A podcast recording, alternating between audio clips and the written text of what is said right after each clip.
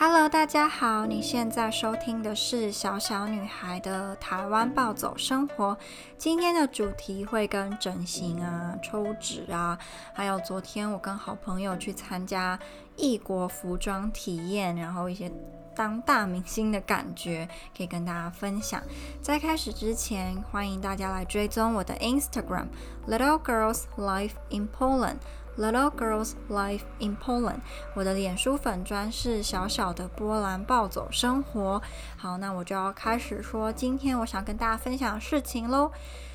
之前我就有在我的 Instagram 跟大家讲说，我想要去参加异国服装的体验。可是我一开始啊是想要。试穿欧洲的宫廷服装，就是那种我们在欧美电影，可能我不知道十八、十九世纪会看到那种女生很浮夸、很华丽的礼服。可是当我跟我的波兰朋友们分享这件事情的时候，居然收到了一些，嗯，我自己一开始没有想到的回馈。他们讲说，觉得这个活动有点奇怪，就是。他们觉得说，如果今天是在波兰，然后有一个波兰女生举办了一个让波兰人体验穿，比如说旗袍，或是穿日本和服啊。浴衣还有韩国传统服装的活动，那可能就会被冠上他们是种族歧视。那为什么今天我们就是身为亚洲人，我们穿欧洲人的服装就不会给人家一种我们是在种族歧视的感觉呢？那我觉得其实这个论点是有很多可以去讨论的地方啦。比如我的另外一个好朋友 Carolina，就是我在大学的时候，我自己觉得最聪明，我最聪明的同学，然后跟他聊天。都很有收获，然后我就跟他讲这件事情，他就说他自己是不认为我们就是参加这个活动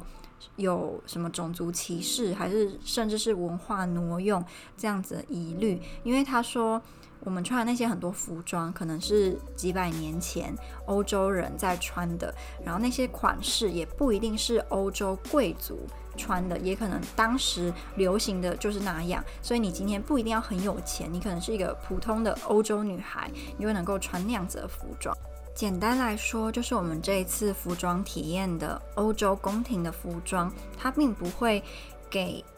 一般欧洲人一种很强烈的这些服装就是。跟某一个特定的欧洲文化有所连接。这个服装在法国你可能看得到，在我不知道呃英国你也看得到，在波兰你也看得到，只是可能款式有一些不一样，可是它整体来讲还是那样子的服装。所以就跟比如说你今天看到日本的和服，你就会有一种很强烈的哦，这个是日本的和服，然后这个跟日本的历史跟历日本的文化有关。那我们那时候。体验的欧洲宫廷的服装就比较没有这样子的连接。我可以念Carolina 的想法给大家听。她跟我说，她可以，就是我可以分享。她说，嗯、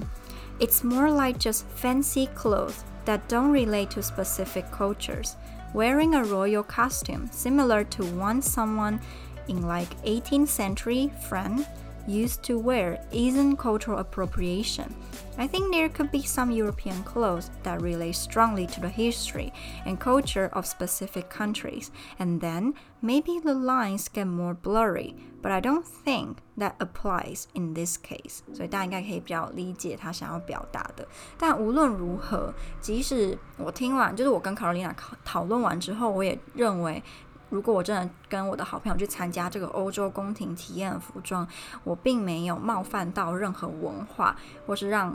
我不知道任何欧洲群体感到不舒服。可是我还是觉得，既然我有欧洲朋友不喜欢，或是想到我们要去试穿他认为是他们这个群体的文化，然后产生的服装，他会不太开心，那我就不想要这么做。就是我觉得。尊重他的想法吧，因为可能像今年在国外，虽然他说就是他们如果试穿亚洲的服饰，会有一些亚洲人不太舒服，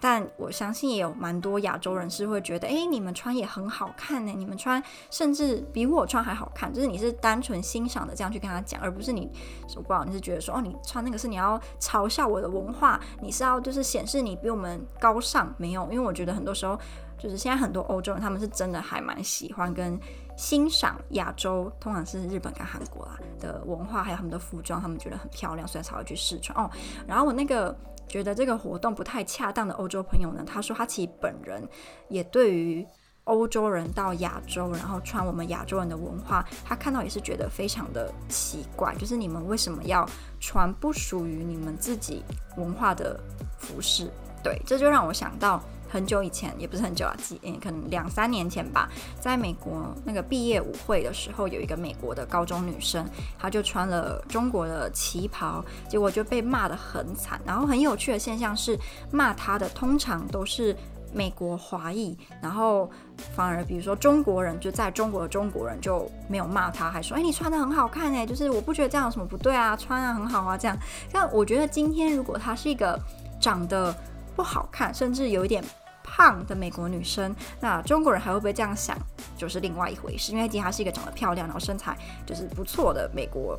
青少女，所以他们可能就也不会觉得怎么样。因为我猜啦，我猜就是现在中国对外貌标准非常的严格，我我觉得比台湾还严格很多。所以如果今天那个美国女生是。不用到很胖哦，比如说微胖，然后长得不符合中国人的审美观，他们可能就觉得你是不是想要刻意丑化我们中国的文化，还是怎么样？因为有一次我就有看到一个话题讨论得很热烈，在中国，就是他们觉得西方很多美妆品牌或是什么走秀啊之类的使用的模特儿，然后尤其是西啊、呃、东方脸孔的模特儿，可能是要。就是代表中国之类的，他们都会选那种长得不符合中国人审美的亚洲模特，比如说他的眼睛就会非常的小，然后上扬，然后脸的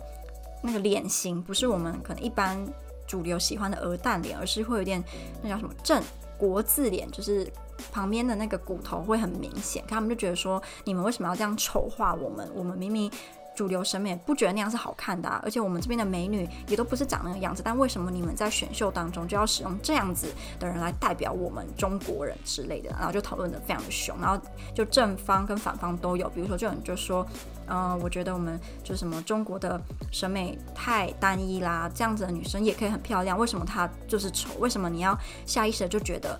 让她来代表中国，或者让她展现出来的是中国的？某一部分的美，这样你会觉得受到冒犯呢？你为什么要先入为主认为他那样子就不能是美的之类的？反正就是吵得还蛮凶的。好，然后我回到我刚刚提到的，就是欧式宫廷的那个服装。其实我刚开始在报名啊，我就有一个疑虑，但我这个疑虑，其实我因为我当初并没有想到这个活动会让我的欧洲朋友觉得不舒服，所以我其实没有这样去想。我那时候疑虑是，我觉得可能我这个人的长相呢，穿那个服装不会好看。那既然我都要花钱去借租借这个服装，然后当然是希望可以拍好看的照片。我当然不是花钱，然后说我希望可以把自己拍的越丑越好，花这个钱就值得。就当然不会这样，我就想了很久，想说，嗯，好吧，那既然朋友不舒服，然后我穿的可能也不会好看，那个照片也不好看，那我就不要花这个钱好了。所以我就取消了这个活动，我就改参加他们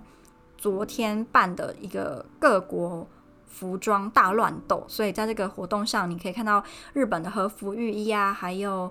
中国的，比如旗袍，还有汉服，然后跟东南亚的一些服装，甚至还有我刚刚提到欧洲宫廷，那真的很华丽。那一站出来就是全场焦点。我觉得欧洲的服装是太浮夸，这是称赞哦。可是我就觉得，就绝对不适合我啦，因为我觉得那个服装就是要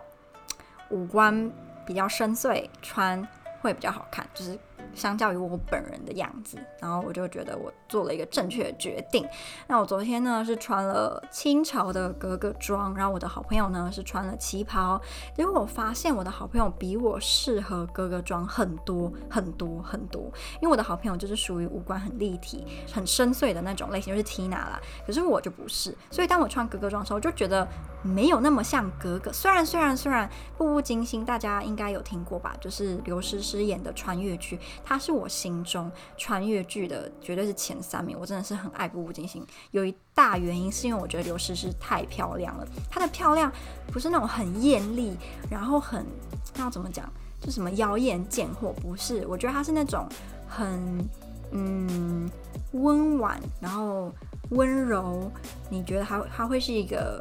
给你安慰，我不知道怎么，就是你很难过、很生气啊，看到他你就觉得哦，人生真是太美好了，就之类的。我就觉得他长得超级符合我的审美观，然后就是每个都很漂亮。她还有酒窝，我觉得真的天天选之女。然后她里面演她姐姐的若兰，好像是台湾人，知道都在香港发展，她也超漂亮的。而且我觉得她跟刘诗诗站在一起的时候，莫名其妙，真的有一种姐妹的感觉，明明就不是，可就很有姐妹感觉。可是我之前就看那个丹妮表姐。她有写一篇算是评论嘛，评论《步步惊心》，他就没有很喜欢，因为他觉得若曦就是刘诗诗演的若曦，从头到尾都很像类似什么忧郁症的患者，都不笑，然后一直在那犹豫，不知道犹豫什么，所以他就不看不下去。可是我个人就是沉迷在刘诗诗的美貌当中，所以我就觉得很好看。刘诗诗她就不是属于五官非常深邃，她不是，我觉得她不是，她是比较淡颜系的美女，就不是那种浓颜，比如说什么中国什么迪丽热巴这类异域感的美女，就会是五官比较深邃、比较浓。可是刘诗诗就是，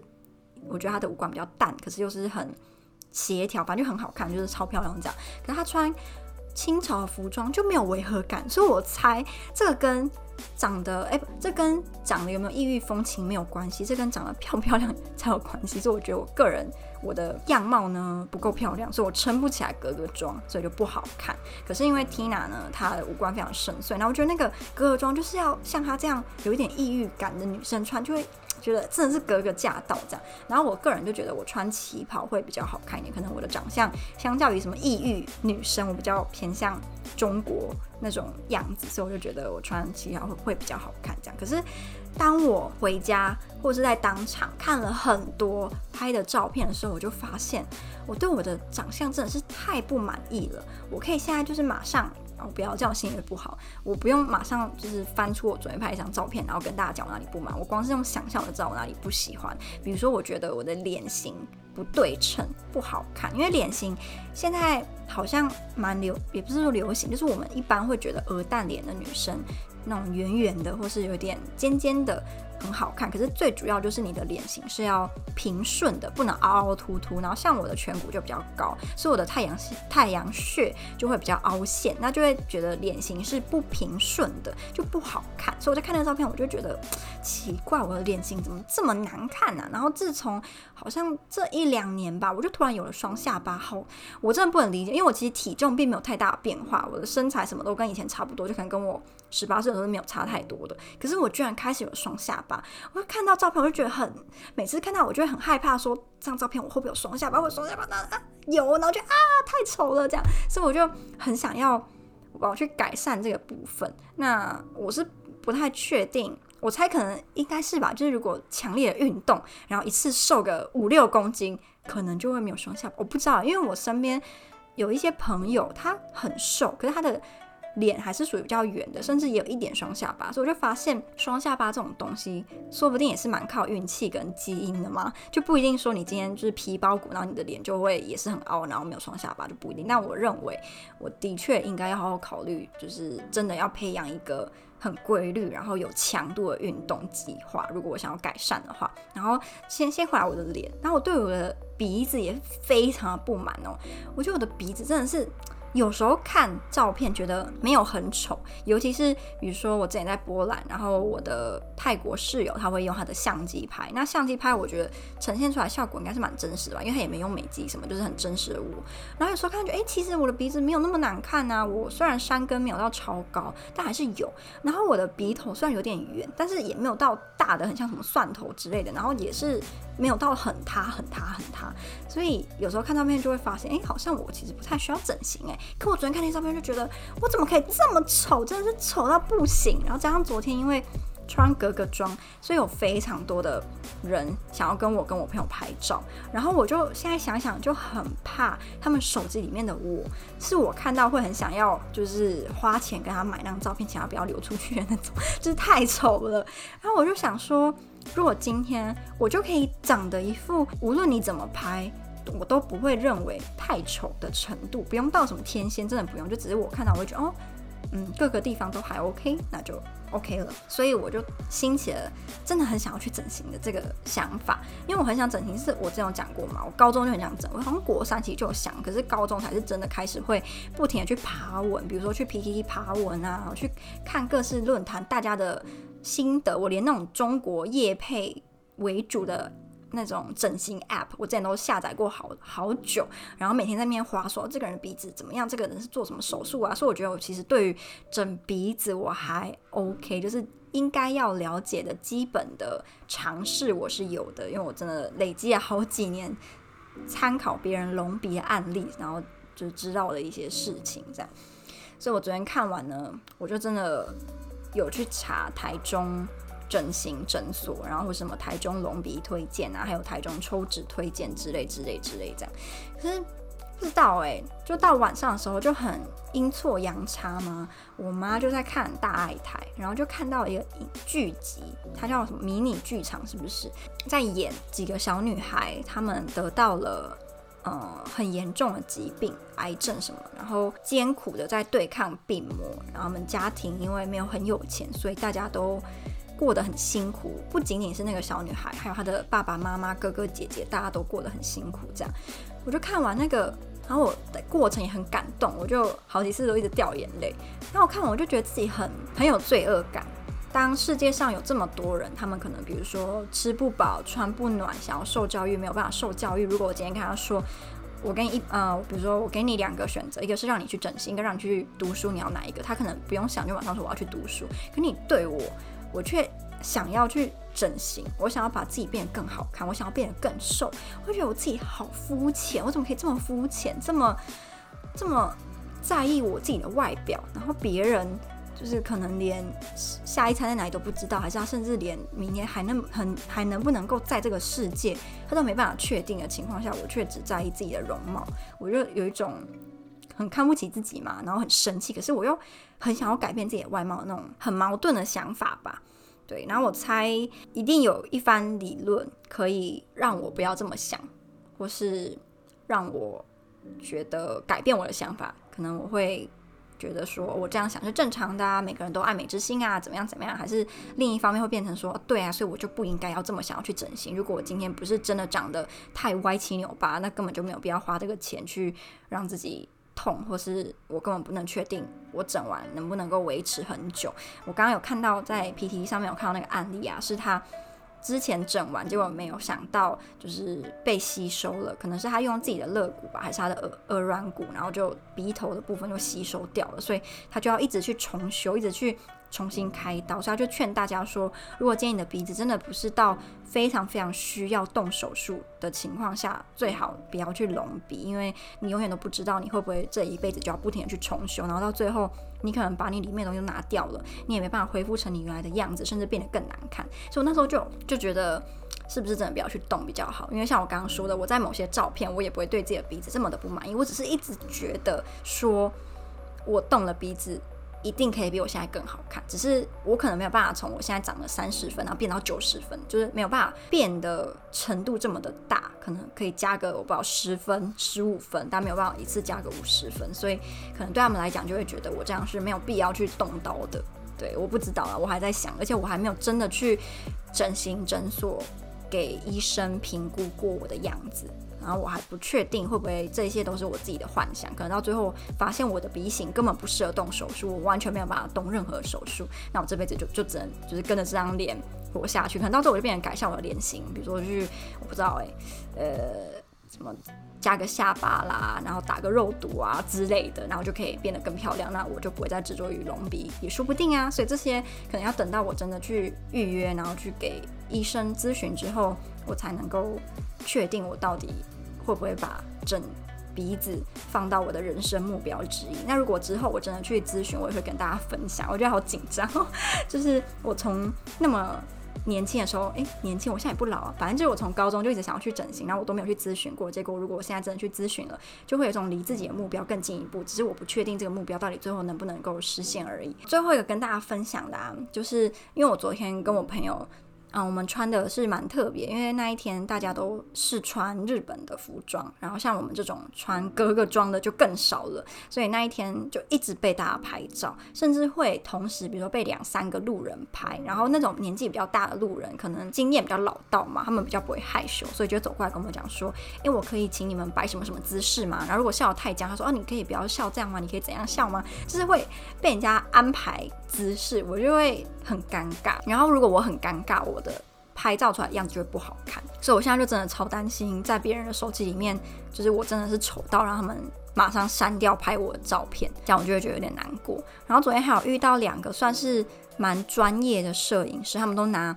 很专业的照相机，然后拍我跟我朋友，然后他会在那边指导我们哦，说，哎，你的这个手帕，你这个红丝巾应该要拿起来怎么摆？你的左手应该要放在你的脸的哪里？你要摆出一个娇羞的样子，你要摆出一个怎样样？就是会引导你。带入那个情绪，然后你要怎么拍，你的手要摆哪，他就讲得非常的详细，我就觉得哇，原来当模特儿或是当大明星这种感觉，其实当下有时候蛮爽，可有时候觉得心烦意乱嘛，因为我也很怕你拍到我说我是不是很丑，不要很丑，不要很丑这样，所以就会觉得 你不要拍我，你不要拍我，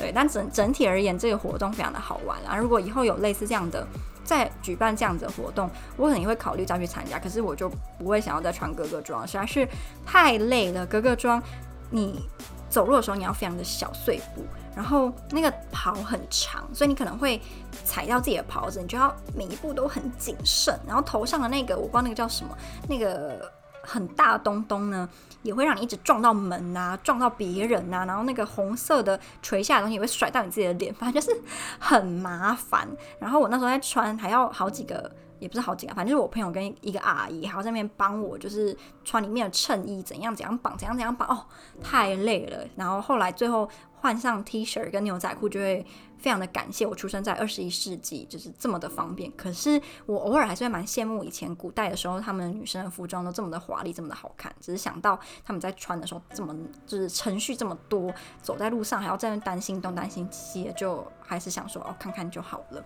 好，那今天的分享呢就到这里。如果你对于我今天讲的任何内容有什么想法呢，都很欢迎你私讯给我，还是留言随便，你只要就是有想法都可以跟我分享。那就这样啦，我们下支 Podcast 再见，拜拜。